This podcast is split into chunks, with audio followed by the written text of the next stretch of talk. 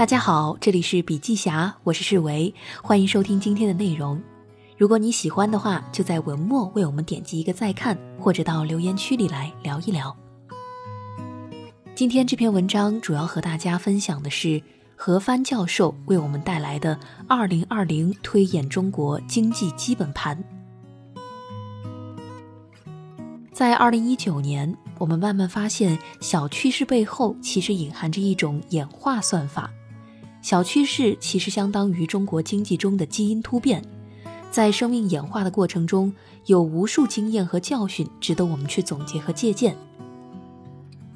王立明教授帮何帆教授提炼出演化算法的五种核心招式，那就是试错、突变、适应、协作和混搭。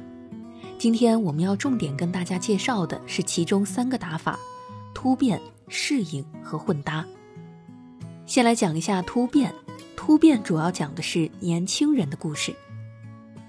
最近几年，我在做企业调研的时候，几乎每一个行业的企业家都跟我说，现在的年轻人太难管了。去年的时候，你很可能会听到这样一个说法：“九九六 ICU”，来自互联网公司的程序员，工作从早上九点到晚上九点，一周六天，太累了，干脆到最后直接进了 ICU。你看到九九六 ICU，你会对年轻人有什么印象？年轻人讨厌加班时间长，年轻人讨厌科层制，年轻人讨厌这样的 KPI 考核。那同样是在去年，我调研了一个年轻人的部落，叫饭圈，就是偶像的粉丝圈。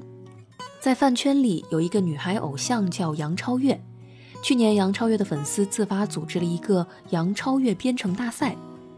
那我们为什么要去关注杨超越的编程大赛呢？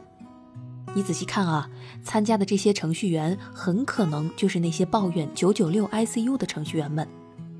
问题就来了，马云让他干的事情他不愿意做，杨超越不会给他发工资发奖金，为什么他们会去做呢？我们觉得年轻人讨厌 KPI，可是饭圈有严格的 KPI。我们觉得年轻人讨厌加班，可是饭圈里他们天天加班，而且都是夜班。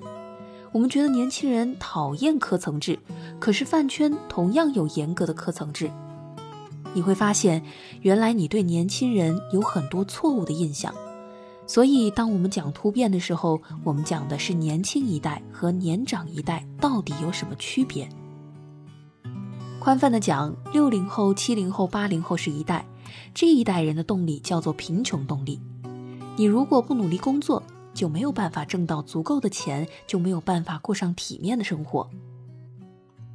那么九零后、零零后呢？生存对他们来说已经不再是一件迫切的事情。他们最迫切的需求是什么？我把这个叫做嗨动力。什么东西能够让他们感到嗨，他就会愿意去付出。那么问题又来了。贫穷动力的燃点很低，所以很好掌握。但是嗨动力去哪儿找呢？我给大家两个提示：第一个是必须让他们能够表达自我，他们才会嗨起来。比如在公司里，董事长讲完话之后，一般都会问大家还有什么话要讲的吗？下面在座的六零后、七零后、八零后都会心照不宣的沉默。这个时候站起来一个实习生，实习生说。董事长，你讲的很好，下面我也来讲一讲。你到底是让他讲呢，还是不让他讲呢？不让他讲，就会失去让他把自己的才智献给公司的机会。第二个是必须让他们行动起来，他们才会嗨。在这一次的疫情当中，我们会看到很多的饭圈女孩驰援武汉，大家觉得很奇怪，都是一群十几岁、二十几岁的小姑娘，怎么会有这么强大的执行能力呢？其实很简单，因为他们一向都是这么做的，所以让年轻人规规矩矩是不太可能了。可以把那些需要更多的去表达意见、更多的需要行动起来的事情交给年轻人，他们会做得很好。好的领导就是知道把什么样的人放在合适的位置上。讲完了突变，我们来讲第二个演化算法的招式——适应。有一篇文章讲到，中国有很多的超级小镇，这些小镇基本上都是一镇一品、一村一品，比如你买的宠物食品，基本上都是河北南河县生产的；你买的假发，基本上都是河南许昌生产的，等等。可是奇怪的是，小镇的消费并没有随之而起来。最近几年，由于基础设施的发展，小镇的消费理念和大城市已经差不太多了。城里有的，小镇大部分都有，但是小镇的居民能够消费到的，却不是高品质的产品和服务。这个问题既不出在生产的环节，也不出在消费的环节，而是出在中间的流通环节。这里我要给大家讲两个模式，一个是沃尔玛模式，一个是家乐福模式。沃尔玛模式是指沃尔玛最早的时候不是为了中国卖货，而是为了在中国买货，然后卖到国外去。当中国企业刚刚进入全球化的时候，我们就已经习惯了沃尔玛的模式。在这个过程当中，中国的工厂并不知道产品要卖给谁，也不需要知道，只需要按照订单把产品生产出来，沃尔玛就会付钱。可想而知。由于你不知道消费渠道到底是什么地方，你能够拿到的利润也很薄，但是你非常的安全，这个就不是中国制造，只是中国加工，因为流通环节并没有掌握在我们自己的手中。什么是家乐福模式？家乐福进入中国以后是在中国的市场上卖货，如果你去家乐福卖货，要给他缴纳通道费。如果你货卖的不好，要给他交保底费，而且并不是你把货给他，他马上就给你钱，会占用你的账期。我们再想想，当各种各样的购物商场出来以后，那些百货大楼会帮你卖东西吗？不会的，它是一种房地产模式，它只是招商引资，收你租金，你还要自己去卖货。再后来出现了电商，电商当然不需要在线下铺货，但是你想想。你在家乐福把你的货放在货架最显眼的地方，和你在天猫和京东上把货放在最首页上，不是一样的道理吗？流通渠道同样是被这些企业所占有的。所以，当流通渠道被垄断后，生产厂商就会受到越来越多的挤压，而且没有办法和消费者直接对接。那我们怎样才能把生产商和消费者直接对接起来呢？其实很简单，我提一个概念，叫“苟且红利”。举一个例子，薛兆丰老师写了一本新书，叫《薛兆丰经济学讲义》，然后要做一个新书发布会。当时他们找了一个菜市场，然后把整个菜市场重新布置了一遍，搞得很花哨。他们做的这些招牌是可以永久使用的，到现在还留着。得到的同事告诉我，这就叫“苟且红利”。我们如果去理解的话，就是苟且的反义词就是认真。你只要比别人更认真，你的机会就更多。接着我们来讲第三个演化算法的打法是混搭。混搭呢就是技术创新。很多人会觉得技术创新就是核心技术的方面要出现革命性的突破，这个理解就太狭隘了。在我看来，中国技术创新是来自四面八方的，从东南西北四个方向汇集出的四路大军。东派是来自体制的溢出效应。我们去年采访了一家做火箭发动机的企业，这家企业的创始人和骨干有一个共同的特点，就是他们很多人都是从体制内出来的。为什么我们突然发现最近几年中国的民用航空出现了井喷？因为就是有基础。我们有很多在航天科技公司、航天院所待着的熟悉的产业工人，只是原来它像一个地下河一样，你一直没有注意到过。在有了这些积累，有了新的市场机会，我们就会看到体制内培养出的力量和体制外的优势结合起来，一下子出现了井喷，这就是东派。那西派是指引进国外的技术，这里我想给大家介绍一个中国的大飞机。我们在开发 C 九幺九大飞机项目时，我们的一个核心概念是开发平台。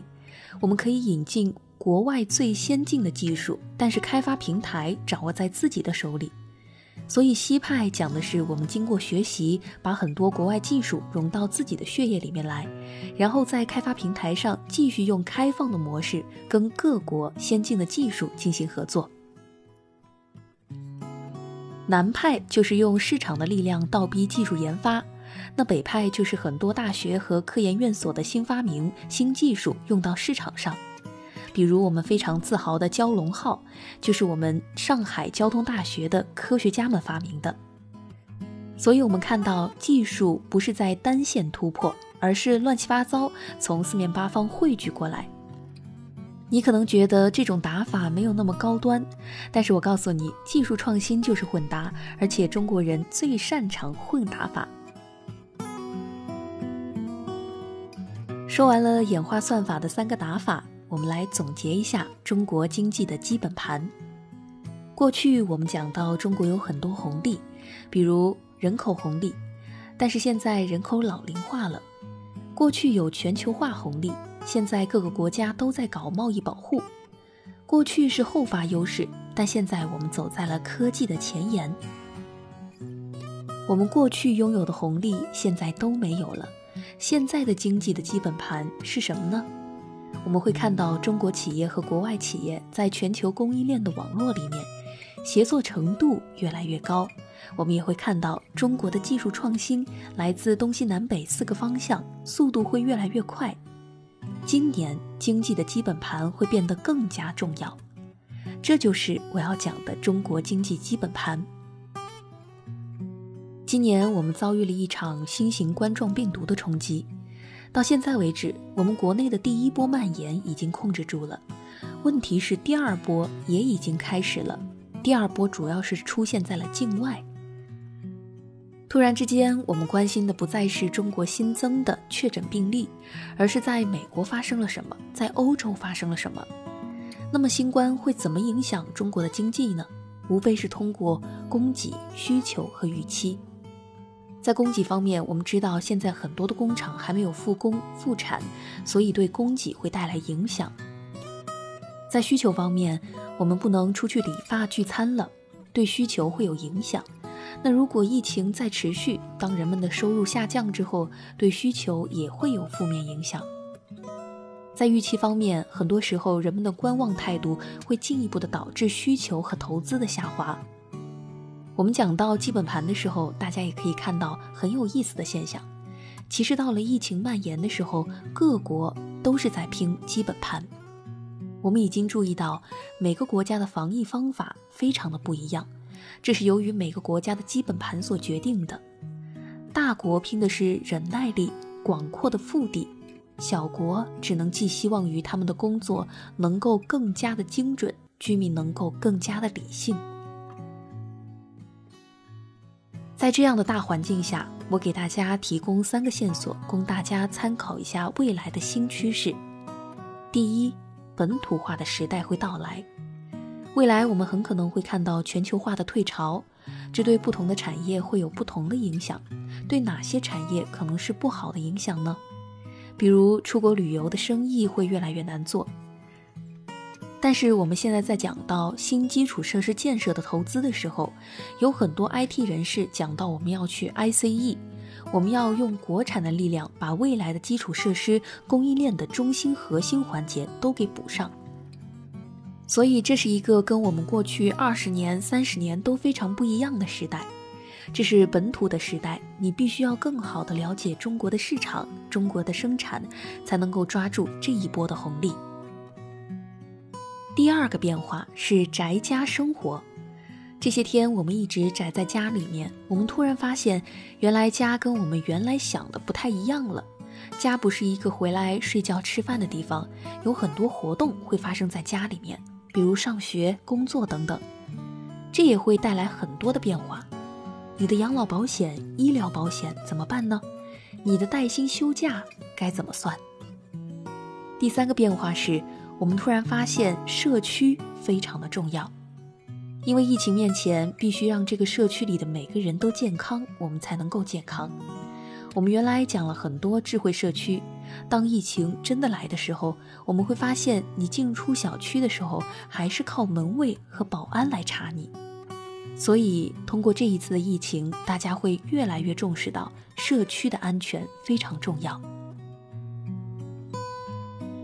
法国作家伏尔泰在他的小说《老实人》的结尾讲了一句话：“我们必须照顾我们自己的花园。”这句话讲得非常好。